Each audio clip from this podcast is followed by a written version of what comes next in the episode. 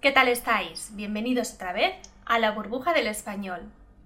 Yo soy Marta Tardáguila y soy vuestra profesora de español. Y como ya os prometí en la última clase, hoy vamos a estudiar la última parte que nos queda sobre el condicional, que es el condicional compuesto, cómo se forma y cómo se utiliza. ¿Estáis listos? Empezamos. El condicional compuesto, como todos los tiempos compuestos en español, se forma con un auxiliar más un participio. El auxiliar es el verbo haber. Ya sabéis que en español los tiempos compuestos se construyen solo con el auxiliar verbo haber. En este caso, como estamos hablando del condicional compuesto, el auxiliar del verbo haber se pone en condicional. ¿Cómo es el condicional del verbo haber? Vamos a recordarlo porque si lo recordáis bien es un poquito, poquito irregular. Habría, habrías, habría, habríamos, habríais, habrían. Este sería el auxiliar de nuestro tiempo compuesto. Después tengo que poner el participio.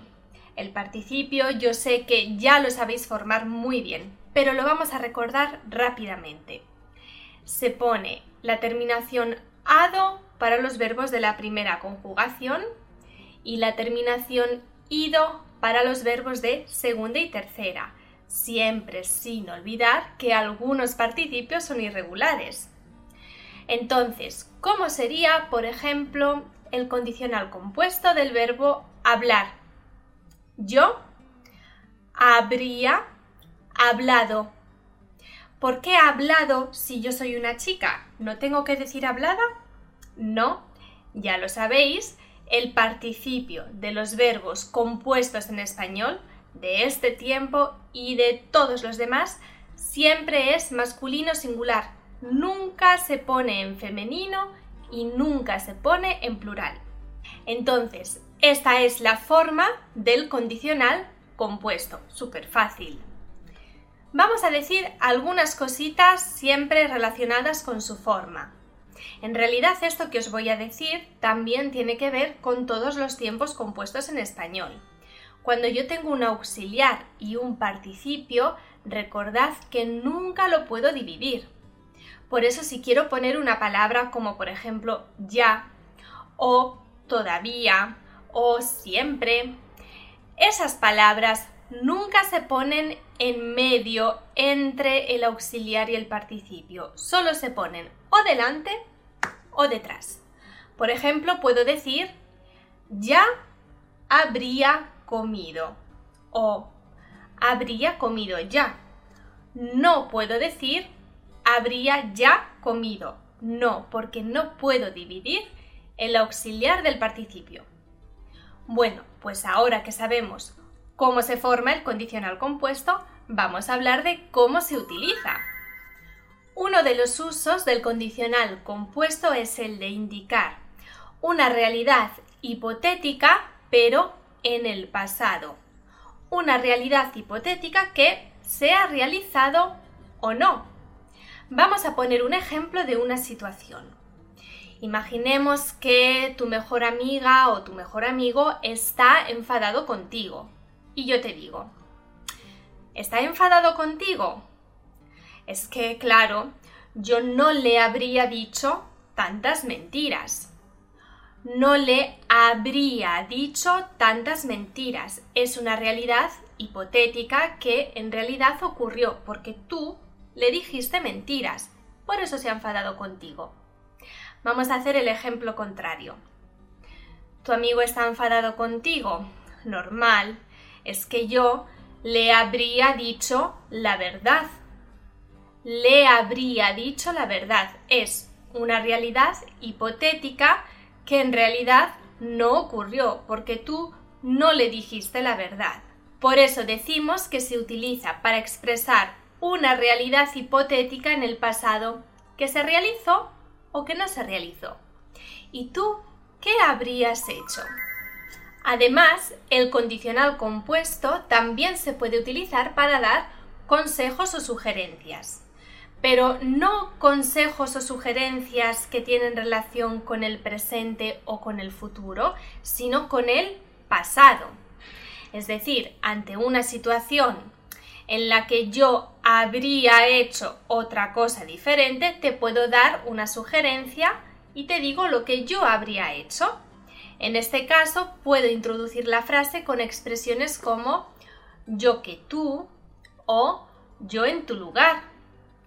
Podemos decir, por ejemplo, yo que tú habría estudiado más español, porque claro, es normal que haya suspendido el examen. O yo en tu lugar habría visto todos los vídeos de la burbuja del español. Como veis, te estoy dando consejos, pero que en realidad tienen relación con el pasado.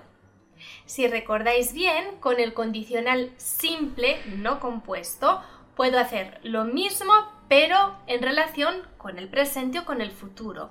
Te puedo dar consejos utilizando estas expresiones, yo que tú yo en tu lugar, pero siempre refiriéndome a cosas que todavía puedes realizar. ¿Es difícil el examen de español? Yo que tú estudiaría un poquito más. Yo en tu lugar vería todos los vídeos de la burbuja del español.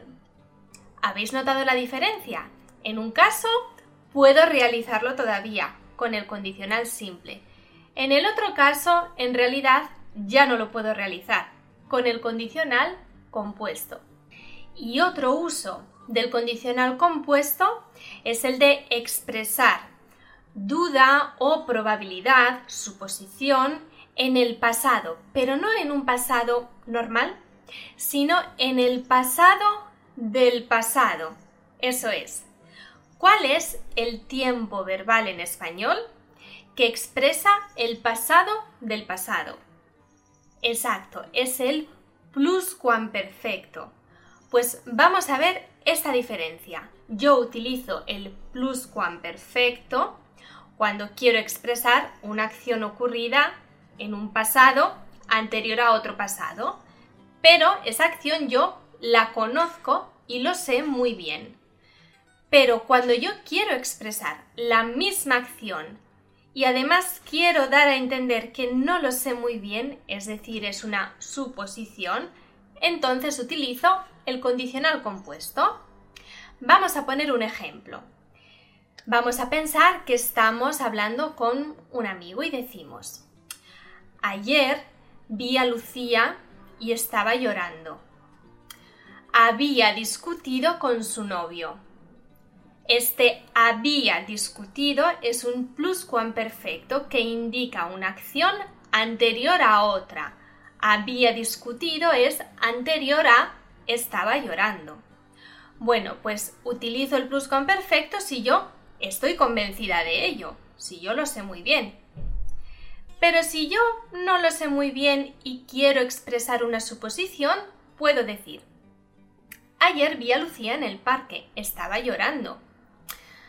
No sé por qué habría discutido con su novio.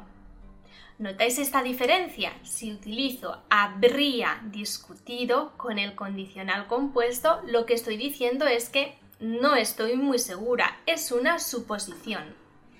Por último, podemos utilizar el condicional compuesto cuando realizamos frases que expresan una condición irreal. Este tipo de frases se llaman periodo hipotético. ¿Qué, ¿Qué es el periodo hipotético? Bueno, no te preocupes, si no lo sabes te lo voy a explicar todo en la próxima clase, pero antes de terminar vamos a poner este ejemplo. En las frases de este tipo, del periodo hipotético, hay una que puede expresar una condición irreal, algo que nunca sucedió o que sucedió y entonces yo no puedo cambiar. Este tipo de frase puede utilizar, es más, utiliza casi siempre el condicional compuesto. Ponemos un ejemplo. Una condición irreal puede ser, si yo hubiera estudiado más, habría aprobado el examen de español. Como veis, habría aprobado el examen de español es un condicional compuesto que expresa una condición irreal, algo que no sucedió y ya no puede suceder. Bueno, no os preocupéis, os voy a dejar en la descripción del vídeo todos los links para que repaséis las cosas que hemos ido mencionando en esta clase, como por ejemplo el condicional y cómo se forma, y también los participios.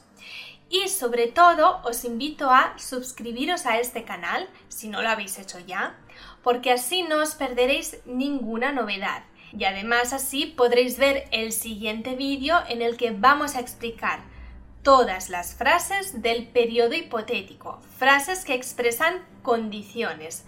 Son bastantes y son muy interesantes. Esto es todo por hoy. Nos vemos en la siguiente clase de la burbuja del español. Hasta pronto.